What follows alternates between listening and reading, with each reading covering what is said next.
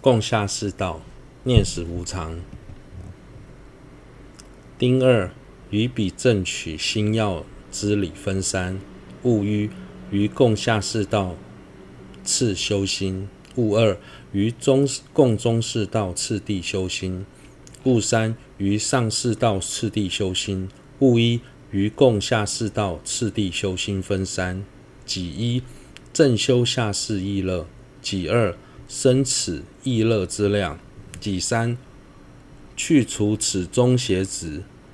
己一，正修下士意乐分二：庚一，升起希求后世之心；庚二，能依依止能生后世乐之方便。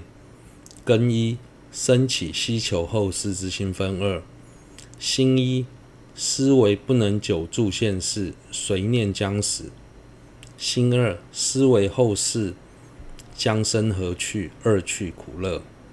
下士道中最主要的内涵，是要我们了解后世的重要性，而对后世生起希求，进而努力承办，获得后世安乐的方法。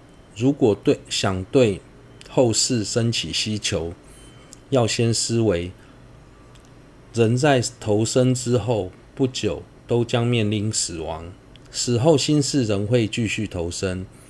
而投生的地点只有善趣、恶趣两处。要是投入恶趣，将会长时承受各种痛苦。如此思维之后，便能升起希求投生善趣之心。一掌中解脱，我们常要说做长远的考虑，对于今生苦乐的缜密的分析。然而，这并非长远的考虑，真正考长远的考虑是将心量放大，而去探究自己的来生将往何处。辛一思维不能久住现世，随念分死，随念将死分四。人一未修念死之过患，人二修念死之利益，人三应生何种念死之心。人四修习念死之理，人一未修念死之过患分五：一说明内心执着不死是祸害门，众人虽皆共有今后终究将死之念，然日日中乃至临终皆念今日不死，今亦不死。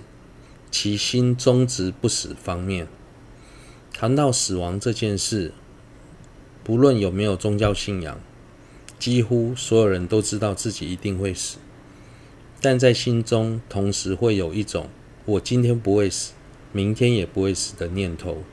救人就连病入病人病入膏肓的患者，或是垂死挣扎的老人，也是如此。总是认为自己还不会死，这是与生俱来的常执所造成的，让我们好在毫无正确理由的情况下，不断升起“我还不会死”的想法。如果有人问你，你还不会死的原因是什么？或许我们会说：“因为我还年轻，身体还硬朗，现在没有毛病。”但在但这当中没有一个理由是正确的，因为很多人都是在年纪轻轻、身体健康的情况下突然死去。在念死无常的这个部分，主要是提到我们一定会死，虽然如此，我们却无法确定自己何时会死。当死亡来临到来时，除了正法之外，其余的一切金钱。亲友及身体等，对我们都没有任何帮助。要了解这些道理并不困难，也不一定要研阅经论，只要稍微观察周遭的人就可知道。但由于过去生所留下的习气，至今仍会不自觉地现起“我还不会死”的颠倒执着，有时甚至还会一边说讲说，听闻无常法时，内心仍旧会被常执影响，而对现现世安乐执迷不悟。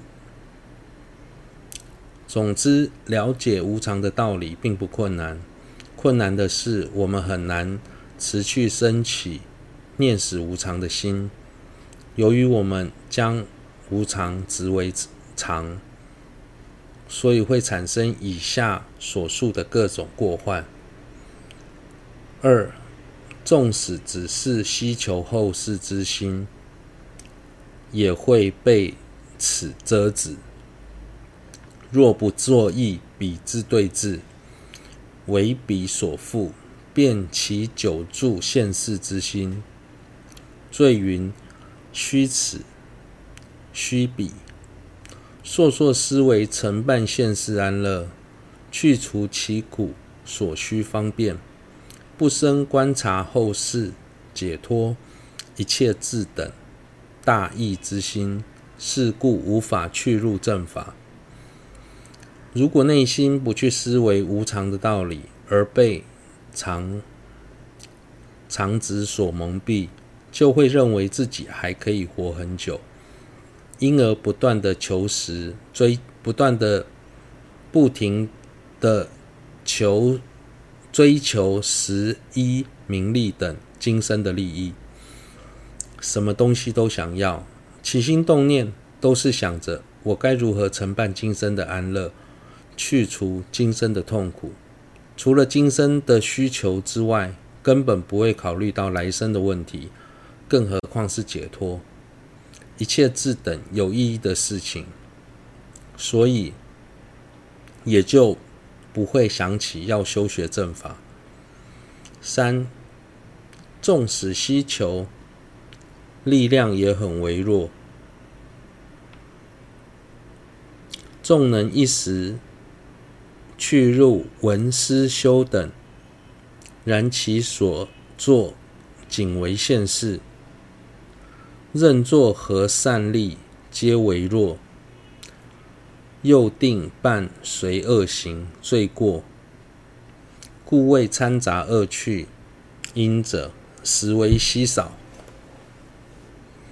因为欠缺念死的心，纵使偶尔闻思修正法，也不会把法当成一件重要的事，内心关注的依旧。是今生的苦乐问题。例如，有些人虽然学习佛法，但心中还是想着要用什么方法才能获得他人的供养或赞美，要如何让自己的声名远播。如果想的都是今生的利益，即使行善，善力的善业的力量也很微弱，甚至掺杂着各种恶行。罪恶罪业所作所为，看似看似是法，但实际上并非正法。四，即使为了后世的利益，也不会不断推推延。众能源源于后世而修，亦不能遮念于后时再修之推延懈怠。遂以睡眠、昏沉、杂言、饮食等事，散乱虚度时日，故不能发大精进心，如理修行。或许有些人真的为了来生而想学正法、修学正法，但由于心没有念死的心，所以会想：我现在年纪还小，等我长大了之后再修。我现在手边还有很多的事情要忙，等我忙完了再修。我现在身边的钱还存不够，为了以后可以安心修行，现在应该多赚点钱，不断地将学法的时间往后推延，而把宝贵的时间全花在吃饭、睡觉、闲聊、玩乐等等无意义的事情上。根本无心修学正法。五，常执会引生贪嗔等烦恼二行。非仅如此，为求现世诸胜事故，烦恼即彼所引恶行渐次增长，背弃正法，甘露引入恶趣，故有何过较为恶？四百论中亦云：若有三世祖，至死无教者，彼人安然睡。其有过恶恶过此？入行论中亦云：因我未了知，须舍一切走，为亲非亲故，造作种种罪。不仅如此，为了追求现世安乐，我们还会对自己所拥有的人事物生起贪念。并对他人所拥有的心生起嗔恚、嫉妒等种种烦恼，因此造下诸多恶行，渐渐远离对自己真正有益的正法甘露，最终在死后被恶业牵往恶去。以上这些过患都是常执所造成的，所以还有什么比心中的常执更恐怖呢？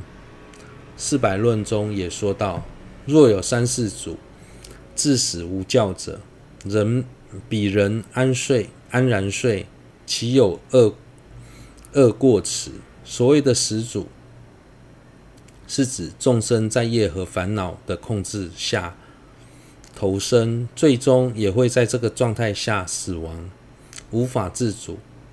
这样的死。主要有三个特点：一、三世祖，他可以掌控掌控三界一切有情，他是欲界、色界、无色界三界当中最有权势的，不论国王、上师或是一般平民百姓，都要臣服于他。二、自死，他可以直接掌控众生的生死，不需经由他人。国王在宣判判刑后，若是吩咐下面的大臣去执行，或许还有机会去贿赂大臣，免于一死。但始祖要夺去我们的性命，并不需要借助他力。三、无教，他不需要听从别人的指示，自己就可以做主。大臣无法自己决定该如何惩犯惩罚犯人，完全要听从国王的指示。所以，如果能够找找人代替我们向国王陈情，说不定可以逃过一劫。但始祖不需要听从别人的指示，他可以自己决定众生的生死。在这种情况下，我们还能安然入睡？还有比这个更严重的事吗？入行论也说，由于我无法认清。终究必须弃舍一切的独自前往后世的事实，因此为了保护亲人、消灭敌人，而造作了各种恶业。